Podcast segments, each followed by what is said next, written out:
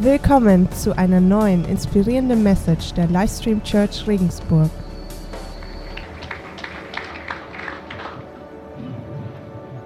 Ja, vielen Dank, Johannes, für dein großes Vertrauen.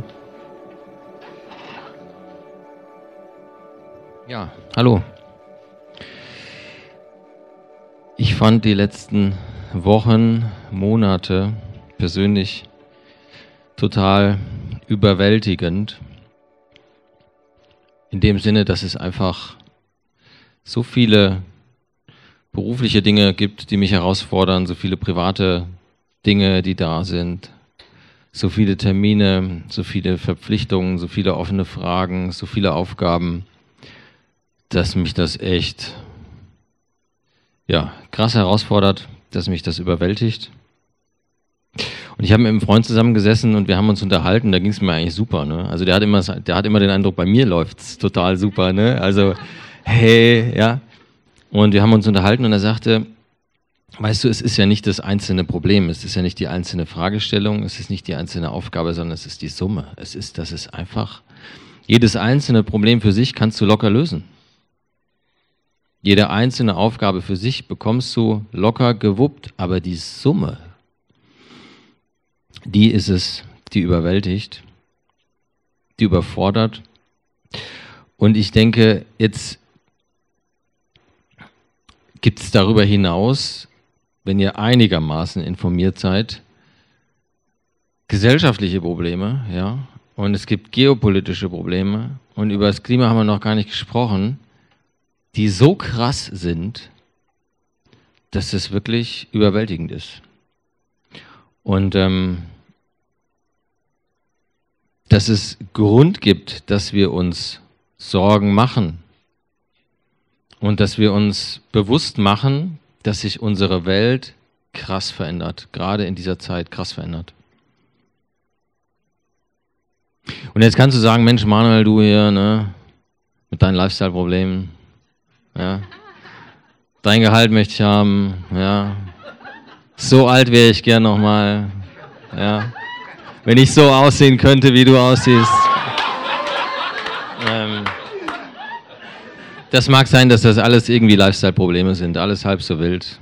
Ja, ich kenne deine Lifestyle-Probleme. Ich weiß nicht, was dir jetzt durch den Kopf geht, während du hier sitzt. Und woran du noch unbedingt denken musst, während du versuchst, mir zu folgen. Und was unbedingt heute Abend noch, keine Ahnung, weil morgen früh es zu spät erledigt sein muss. Keine Ahnung, was deine Lifestyle-Probleme sind, aber und ob das nur Lifestyle-Probleme sind. Aber meine Frage ist, und ich möchte da nicht auf die Stimmung drücken, bitte. Ich möchte echt nicht auf die Stimmung drücken, ja. Aber meine Frage ist, was, wenn es wirklich an die Substanz geht? Ja, ich finde es, also bitte, ich finde es total toll. Es ist ein Riesengeschenk wenn meine Rückenschmerzen wieder weg sind. Ja, nachdem ich, keine Ahnung, auf allen Vieren zum Telefon gerobbt bin, ja, um jemanden zu rufen, der mir hilft. Bitte nicht falsch verstehen, ja. Also das ist super. Und es ist toll, wenn, wenn andere Dinge sich lösen lassen und es wieder besser ist. Aber was, wenn es wirklich an die Substanz geht? Was, wenn du zum Arzt gehst und nach diesem Tag ist alles anders. Du hast plötzlich eine Erklärung für die Beschwerden, die du hattest. Aber du weißt, dass ab heute alles anders sein wird. Oder was, wenn du einen Wunsch in deinem Herzen trägst, der so berechtigt ist und schon so lange da. Und du weißt, dass wenn kein Wunder geschieht, dass dieser Wunsch unerfüllt bleibt. Und, es, und du möchtest diesen Gedanken ablegen und du bringst es vor Gott. Aber es gelingt dir nicht. Was, wenn du jemanden verloren hast, der jetzt nicht nur so eine Randfigur in deinem Leben war, sondern der, der einen ganz, ganz wesentlichen Teil deines Lebens ausgemacht hat und er kommt nicht zurück. Das frage ich mich. Meine Frage ist, wenn es an die Substanz geht. Ähm, Krankheit, Einsamkeit. Vielleicht hast du diese Woche mit jemandem gesprochen, telefoniert, der auf absehbare Zeit einsam bleiben wird und einsam sterben wird und niemanden hat und niemanden haben wird. Und der einen Tag nach dem anderen absitzt und es ändert sich nichts. Ist dann alles sinnlos, ja? Trägt Gott auch dann? Trägt Gott auch dann, wenn es an die Substanz geht? When the music fades. Ich finde es so stark, hier zusammen mit euch zu singen. Das ist total toll. Ich merke, dass mich das bewegt, dass mich das ermutigt. Ich merke, dass Gott mir auf diese Weise dient in der Anbetung. Ja. Er dient mir mehr, als dass ich ihm dienen würde.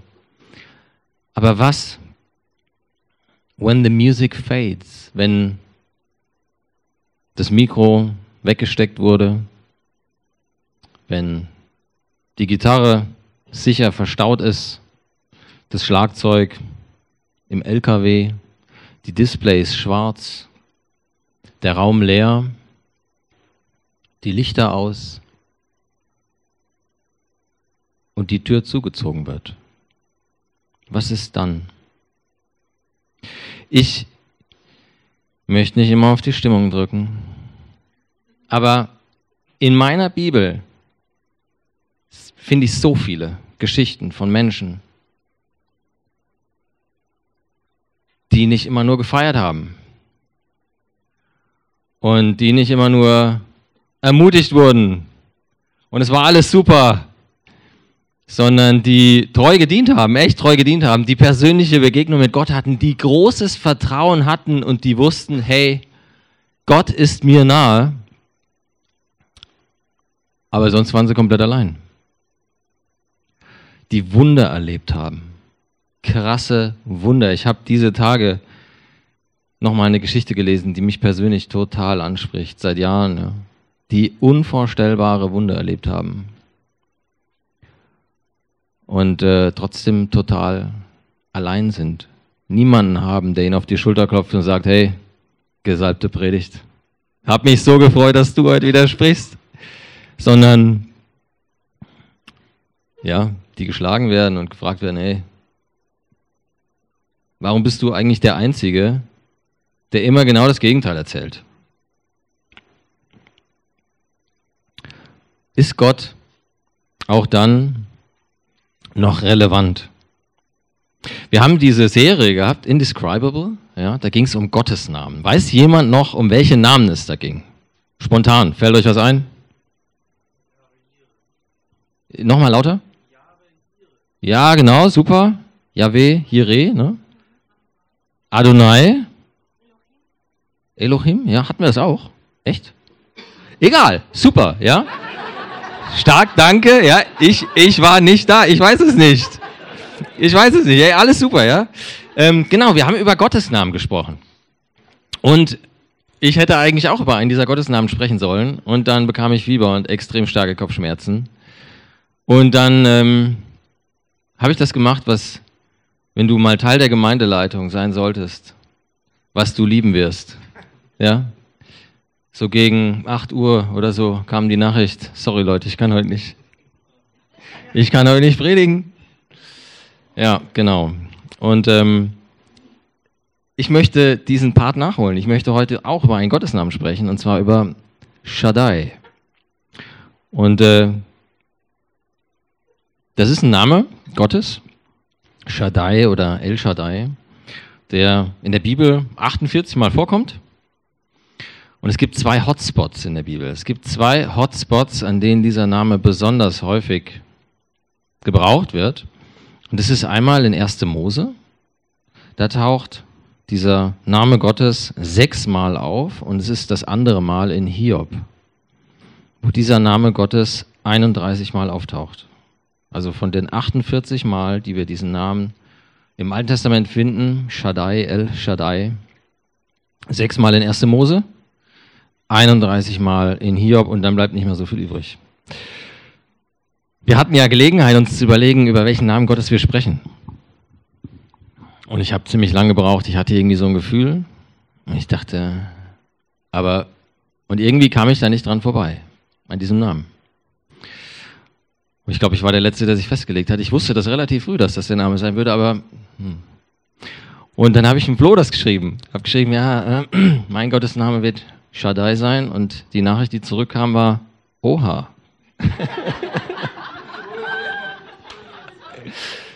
ja, ich. Möchtest du kurz erklären, warum diese Antwort kam? Oder möchtest du es lieber nicht? Ja, das ist sehr herausfordernd, weil ähm, das stark verknüpft ist mit der Frage nach dem Leid auch. Und ähm, ja, gönn dir.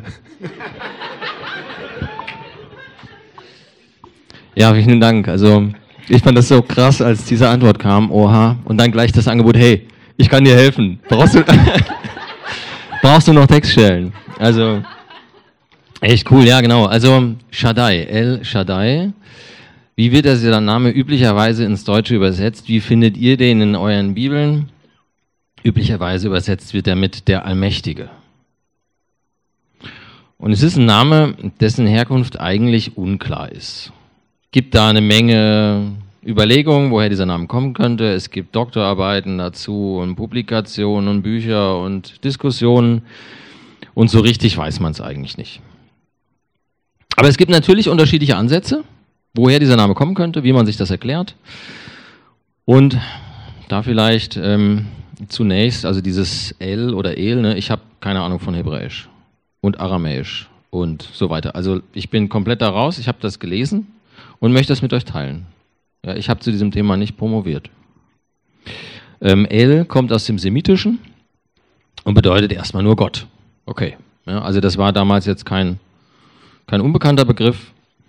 Und woher kommt jetzt dieses Shaddai? Und da gibt es ähm, vor allem zwei unterschiedliche Erklärungsmodelle. Es gibt im Hebräischen das Wort Shad. Ich vermute, das spricht man ungefähr so aus. Und das bedeutet Mutterbrust. Brust oder Mutterbrust. Und die Überlegung ist, wenn man Shaddai, wenn man das ableitet von Shad, dass es unterstreicht, Gott ist der Versorger. Gott ist derjenige, der mir alles gibt, was ich brauche. Ich glaube, man kann sich das total gut vorstellen. Wer von euch hat Kinder? Ja, genau. Also hier gerade die Jungs, die Männer, die genau, super, danke. Ja, Respekt. Und ähm, kurz die Frage: Wie wichtig war deine Rolle nach der Geburt? Sau wichtig. Ja. Ich finde, das wird total unterschätzt. Ja? Also wenn bei uns im Freundes- oder Bekanntenkreis in der Familie ein paar Kinder bekommt, dann ist mir das ein ganz großes Anliegen, ihm zu schreiben und zu fragen, hey, und wie geht's dir? Wie bist du durchgekommen? Das wird so unterschätzt, ja, was das mit Männern macht. Aber wenn wir ganz ehrlich sind, dann ist deine Rolle eigentlich, ähm, ja, also, ja, toll, dass du dabei warst. Ja, schön, wenn du dabei warst. Alles, was dein Kind braucht nach der Geburt, ist die Brust seiner Mutter. Ja. Und wenn du dir das bewusst machst, ja, dann kann man sich das total gut vorstellen. Ja, Shaddai, der Versorger. Hey, das ist der, der mir alles gibt. Der Abraham, der Israel, alles gibt, was es zum Leben braucht. Und wenn da noch so ein wer anders dabei ist, ne? ja, super, toll, ja, aber das ist eigentlich alles, was es braucht. El Shaddai. Das zweite ist jetzt ein ganz anderer Ansatz. Und das ist eigentlich das Komische, ne? das ist das Herausfordernde. Hier, das ist jetzt relativ kuschelig und so. Ähm, das zweite ist die Überlegung, Shaddai abzuleiten vom hebräischen Shaddad. Und das bedeutet überwältigen, zerstören. Und das ist jetzt eine ganz andere Hausnummer. Ne? Also wenn wir uns das jetzt vorleben, also vorstellen, ähm, und da gibt es eine Stelle in Jesaja 13, die ich mal kurz suchen möchte. Jesaja 13, Vers 6, Gottes Gericht über Babylon. Heulet, denn des Herrn Tag ist nahe er kommt wie eine Verwüstung vom Allmächtigen. Das ist komplett die andere Richtung. Ne?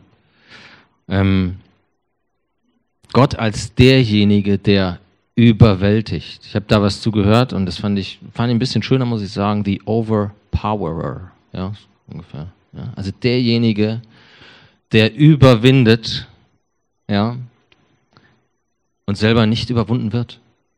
Derjenige, der immer noch stärker ist, ja, der immer oben aufliegt, der selber nicht überwältigt, nicht überwunden wird. Ich möchte mir mit euch jetzt gerne, es gibt noch ein paar andere Ansätze, wie man das erklären könnte, möchte ich nicht darauf eingehen, halte ich in dem Zusammenhang für weniger wichtig, ja, in meiner Ignoranz. Aber ich möchte mir mit euch kurz diese zwei Hotspots anschauen. Und da starten wir mit dem ersten Hotspot, nämlich in 1. Mose.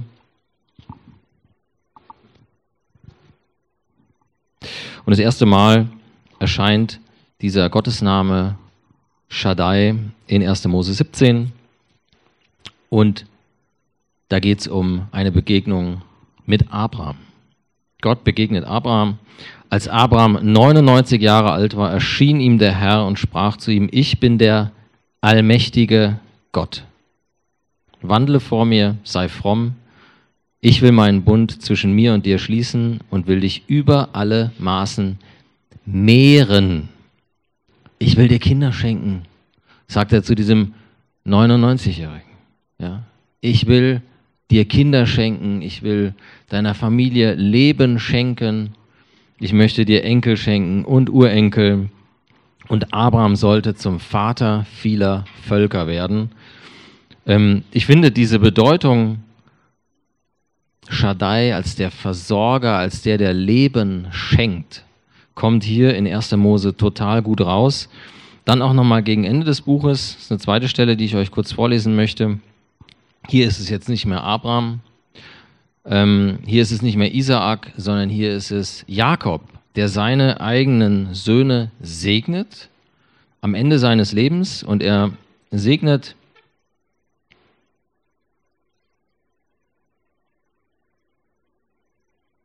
Josef von deines Vaters Gott werde dir geholfen und von dem Allmächtigen seist du gesegnet mit Segen oben vom Himmel herab, mit Segen von der Flut, die drunten liegt, mit Segen der Brüste und des Mutterleibes, also mit Kindern, mit Familie, ja, Gott als der Versorger.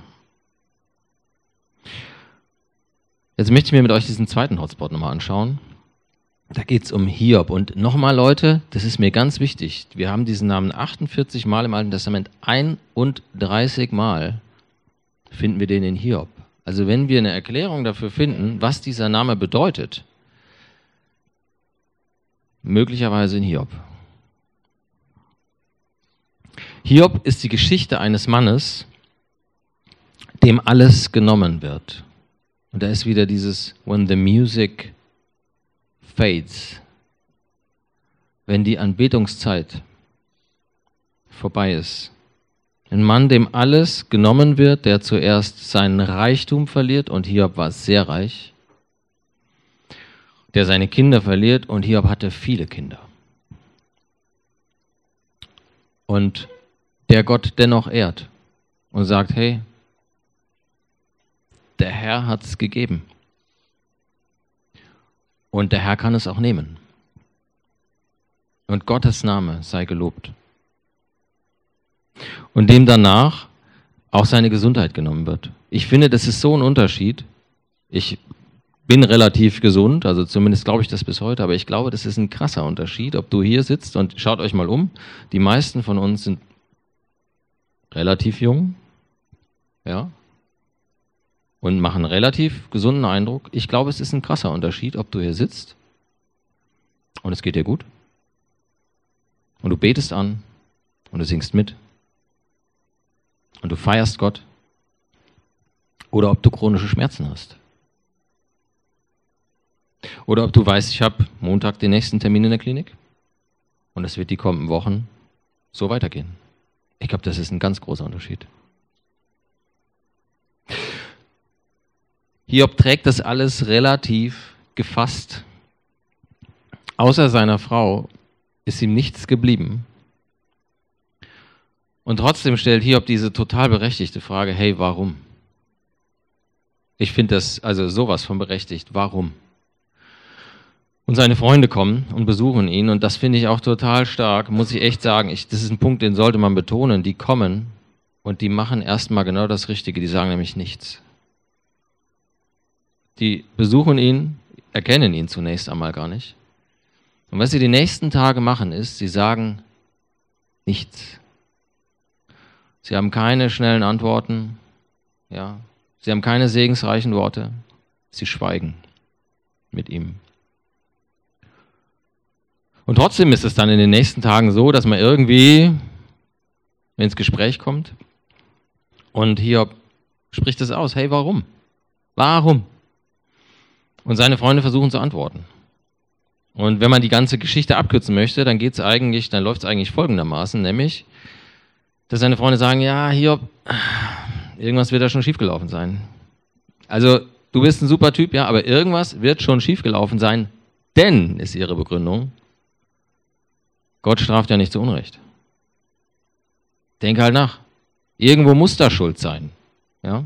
Gott straft doch, Gott ist doch ein gerechter Richter.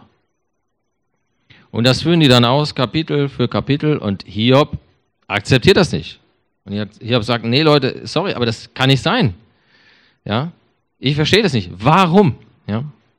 Und irgendwann, es geht um, es geht eben um Schuld und Strafe und irgendwann in Hiob 38 antwortet Gott. Und das ist krass.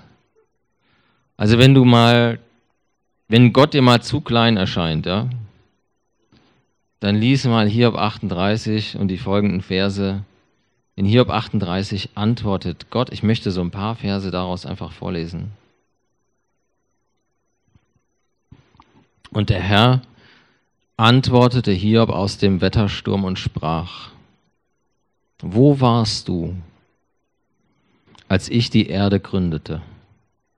Sag mir's, wenn du so klug bist. Wer hat das Meer mit Toren verschlossen, als es herausbrach, wie aus dem Mutterschoß? Bist du zu den Quellen des Meeres gekommen und auf dem Grund der Tiefe gewandelt? Bist du gewesen, wo der Schnee herkommt? Oder hast du gesehen, wo der Hagel herkommt?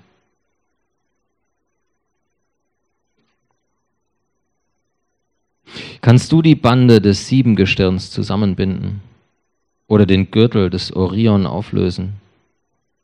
Kannst du die Sterne des Tierkreises aufgehen lassen zur rechten Zeit oder die Bären samt ihren Jungen heraufführen?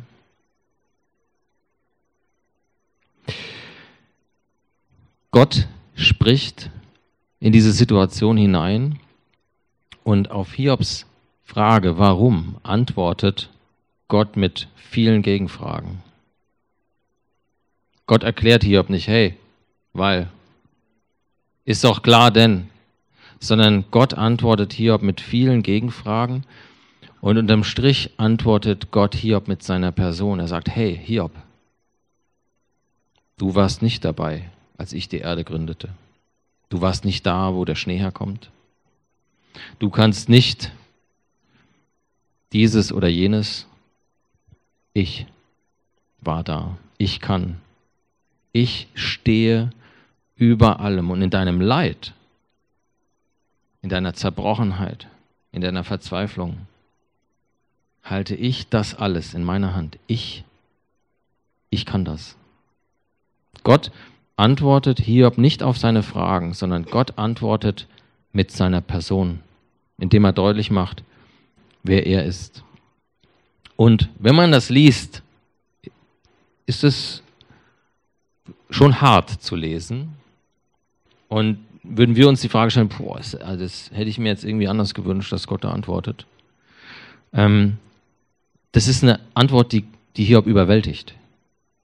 Gott überwältigt Hiob und in der Folge überwältigt er auch seine Umstände und macht er alles neu. Und das, was Hiob erkennt, ist, dass Gott souverän ist, dass Gott auch dann der Überwinder ist, der Überwältiger, der Allmächtige, der, der über allem steht, inmitten seiner Umstände. Gott ist auch dann der Allmächtige.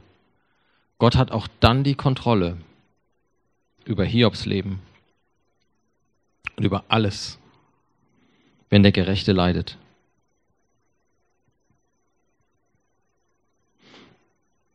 In Hiob 42 antwortet Hiob dann und sagt, ich erkenne, dass du alles vermagst und nichts, was du dir vorgenommen hast, ist dir zu schwer. Was mir wichtig ist, wenn man Hiob liest, ich habe das jetzt nicht nochmal komplett gelesen, ja, also lest das, es ist stark, aber ihr müsst das auch nicht komplett lesen, um es zu verstehen. Ähm, was mir wichtig ist in dem Zusammenhang, zu keiner Zeit ging es bei Hiob um Schuld oder Strafe. Zu keiner Zeit. Ja? Das war ein Missverständnis seiner Freunde, die dachten, ja, also das muss eine Strafe Gottes sein. Gott ist gerecht, Gott straft ja keinen einfach so, also muss er irgendwo schuld sein. Zu keiner Zeit ging es in Hiobs Leben um Strafe. Hiobs Leid, das, was über Hiobs Leben gekommen ist, das war keine Strafe des Allmächtigen.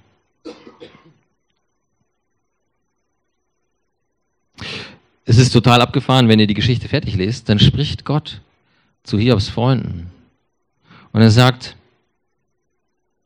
zu Eliphas, hey, auf euch bin ich sauer, auf dich und deine beiden Freunde. Denn ihr habt nicht richtig von mir gesprochen. Anders als Hiob, als mein Knecht Hiob. Und er sagt ihnen, hey, ich möchte, dass ihr Opfer bringt, um das in Ordnung zu bringen. Das kann ich so nicht stehen lassen. Gott sagt, damit ich nicht töricht an euch handle.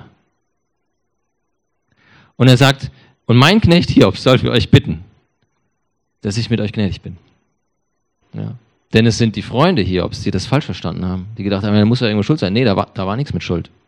Die einzigen, die schuldig geworden sind in dieser Situation, sind Hiobs Freunde, weil die dachten, ja, Hiob, das muss ja irgendwie. Und ich finde ich finde es wichtig, dass wir uns das auch bewusst machen, wenn wir, weiß nicht, wie dir das geht, ja, wenn du siehst, dass jemand neben dir, der auch gläubig ist, leidet, wie schnell passiert das, dass ich mich frage, was ist da schiefgelaufen? Und wie schnell passiert das, gehen wir noch einen Schritt weiter, dass, wir, dass ich mich frage, oh. ich glaube, wir stehen teilweise in der Gefahr zu sagen, Hast du denn auch schon mal dafür gebetet? Klar hatte Hiob dafür gebetet. Ja, hast du denn auch ausreichend dafür gebetet? Ja, also Hiob hatte wirklich sehr ausreichend gebetet. Vielleicht hast du halt einfach nicht ausreichend geglaubt, ne? Er muss auch glauben, ne? Und ich möchte, ich möchte dir das ganz klar sagen, hey, wenn dir das passiert, dass, dass du siehst, wie jemand neben dir, der auch gläubig ist, Leid trägt. Mach nicht den Fehler, den Eliphas und seine Freunde gemacht haben. Er muss irgendwo schuld sein. Der hat vielleicht gebetet, aber nicht von ganzem Herzen. Vielleicht hat er einfach nicht ausreichend Glauben. Mach diesen Fehler nicht. Ja. Dass Gott dir anschließend keine Vorwürfe macht und dich zur Rechenschaft zieht. Was ich so schwierig finde an dieser Geschichte ist, Gott bewahrt den Gerechten, Gott bewahrt den Gläubigen, Gott bewahrt denjenigen, der keine Schuld hat und ihm von Herzen vertraut, der ihn täglich ehrt. Gott bewahrt den Gerechten nicht vor Leid. Und es wird noch schwieriger. Gott verherrlicht sich auch dann, wenn der Gerechte leidet. Ich weiß nicht, ob ihr diese Geschichte, wie, wie ihr die vor Augen habt. Aber dieses Leid ist nicht einfach so bei Hiob hereingebrochen und plötzlich war es da. Und das hat der Satan auch nicht einfach so in Hiobs Leben hineingetragen. Lest diese Geschichte mal. Gott verherrlicht sich auch dann, wenn der Gerechte leidet. Und hey, ich habe keinen Zweifel daran, dass Gott Zeichen und Wunder tut. Und ich will euch ermutigen, lasst uns beten. Lasst uns unsere Anliegen vor Gott bringen. Lasst es uns feiern, wenn Gott Genesung schenkt. Wenn Gott unsere Wünsche erfüllt.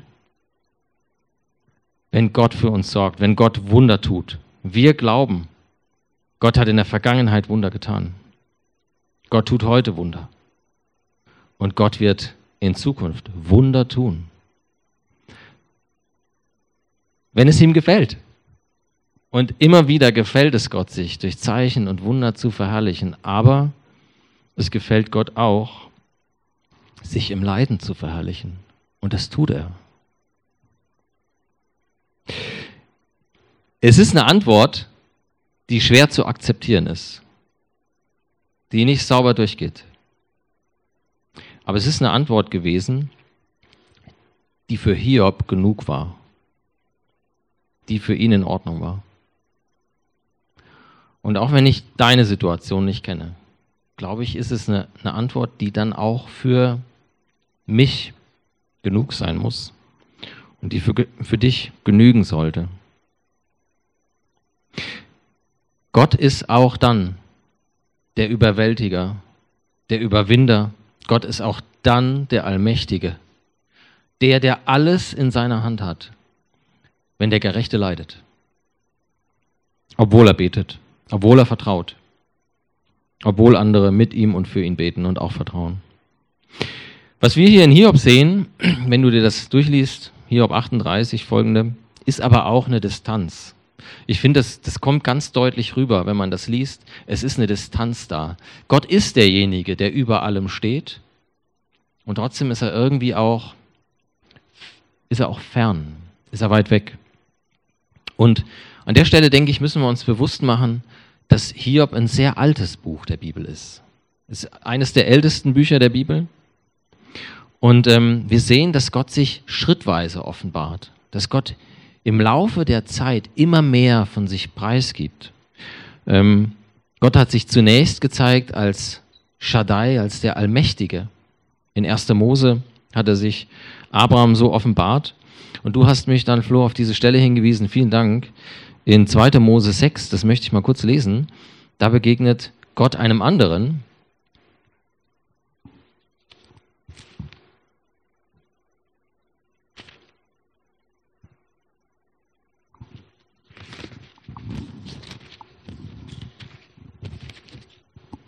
In 2. Mose 6 begegnet Gott Mose, für den er einen ganz besonderen Auftrag hat. Und dem sagt er hier, ich bin der Herr und ich bin erschienen, Abraham, Isaak und Jakob, als der allmächtige Gott. Aber mit meinem Namen Yahweh habe ich mich ihnen nicht offenbart. Gott gibt Mose diese besondere Offenbarung. Gott gibt etwas von sich preis. Gott zeigt etwas von sich, offenbart etwas von sich, das andere noch nicht wussten. Mose hat dieses Spezialwissen, ja, diesen Einblick in die Persönlichkeit, in das Wesen Gottes, den vor ihm kein anderer hatte. Und das ist, ich meine, wie krass ist das, ja, wenn Gott dich beruft, ja, und er gibt dir etwas, er offenbart dir etwas, mit sowas sollten wir heute sehr vorsichtig sein. Ne? Ähm, wie Mose, ja? Und er zeigt dir etwas, das vor dir keiner wusste. Selbst Abraham wusste das nicht. Gott offenbart sich als der Ich Bin. Und die Geschichte geht weiter. Ja? Wir lesen später im Alten Testament davon, dass ein Immanuel kommen wird. Ja? Ein Gott mit uns. Einer, ich bin mit euch. Einer, der mit uns ist. Und so schreitet diese Offenbarung voran. Gott zeigt immer mehr von sich, der, durch den alle Dinge geschaffen wurden. Jesus Christus wird einer von uns. Diese Distanz, die wir in Hiob feststellen, dass Gott über den Dingen ist und doch so weit weg, die ist plötzlich nicht mehr da. Gott wird einer von uns. Gott kommt uns ganz nahe.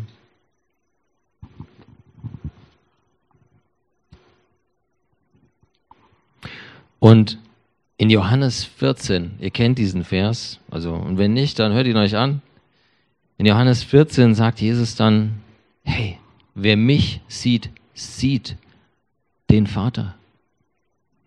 Gott kommt uns so nahe, kam den Menschen damals so nahe, dass sie ihn von Auge zu Auge sehen konnten. Wer Jesus gesehen hatte, der hatte Gott gesehen. Der hatte Shaddai, der hatte Yahweh gesehen, der hatte, der war Gott selbst begegnet.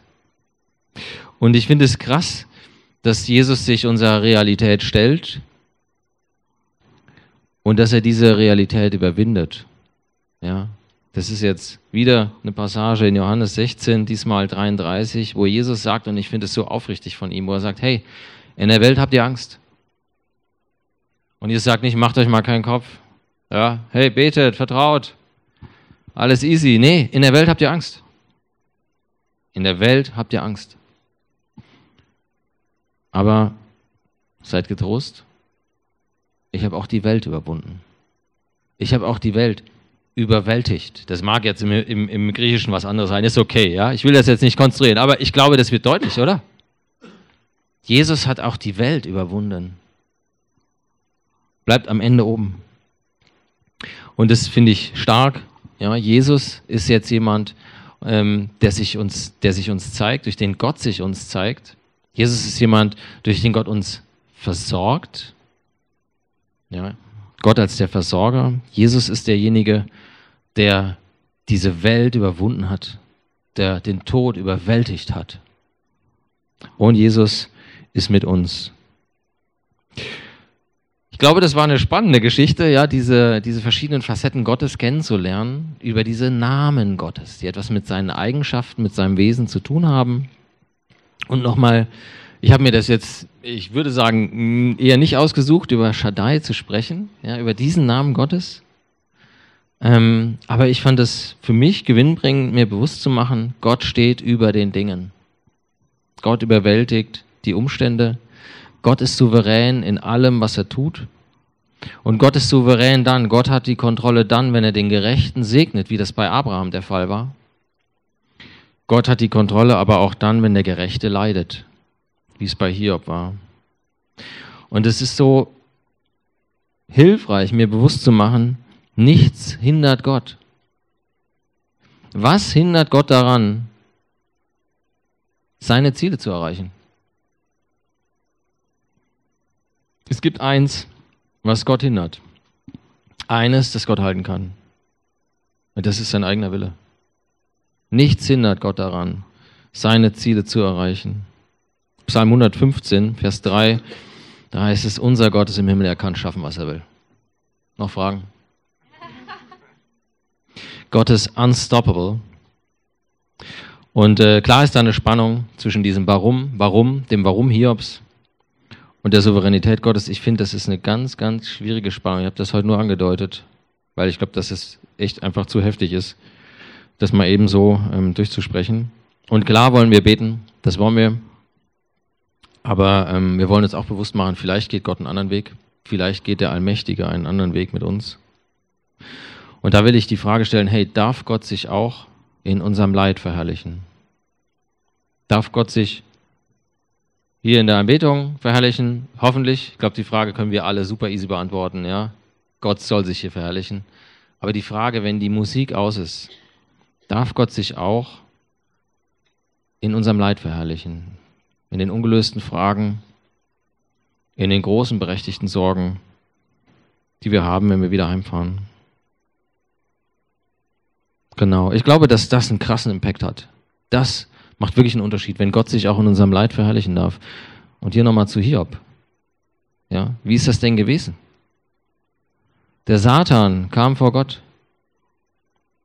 Und Gott hat ihn, also das war ja nicht Satans Idee, ne? sondern Gott hat ihn gefragt, hey, Satan, wo bist du gewesen? Ja, ein bisschen hier und da.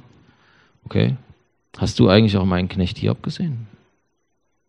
Hast du gesehen, wie gottesfürchtig, wie fromm er ist? wenn Gott sich auch in unserem, also Leute, der Satan hat wirklich, also zweimal auf die Nase bekommen. Ja, denn er hat gesagt, ah ja, das ist ja nur, weil er so reich ist und so viele Kinder hat. Und Hiob hat Gott weiter verherrlicht. Und der Satan kam wieder. Und Gott hat gesagt, ja, Reichtum hat er jetzt nicht mehr. Seine Kinder hast du ihm genommen. Aber hast du meinen Knecht Hiob gesehen? Der ehrt mich immer noch. Und Satan bekommt ein zweites Mal eins auf die Nase. Weil, weil Gott sich im Leid Hiobs verherrlicht. Und ähm, wenn wir treu sind, wir müssen, wir müssen jetzt nicht laut anbeten, es ist toll, wenn du das kannst. Aber wenn, wenn Gott sich verherrlichen kann in unserem Leid, dann, dann ist das wirklich krass. Dann ist das wirklich Anbetung. Die handelnde Person in Hiob ist zu keiner Zeit Satans, das ist immer Gott.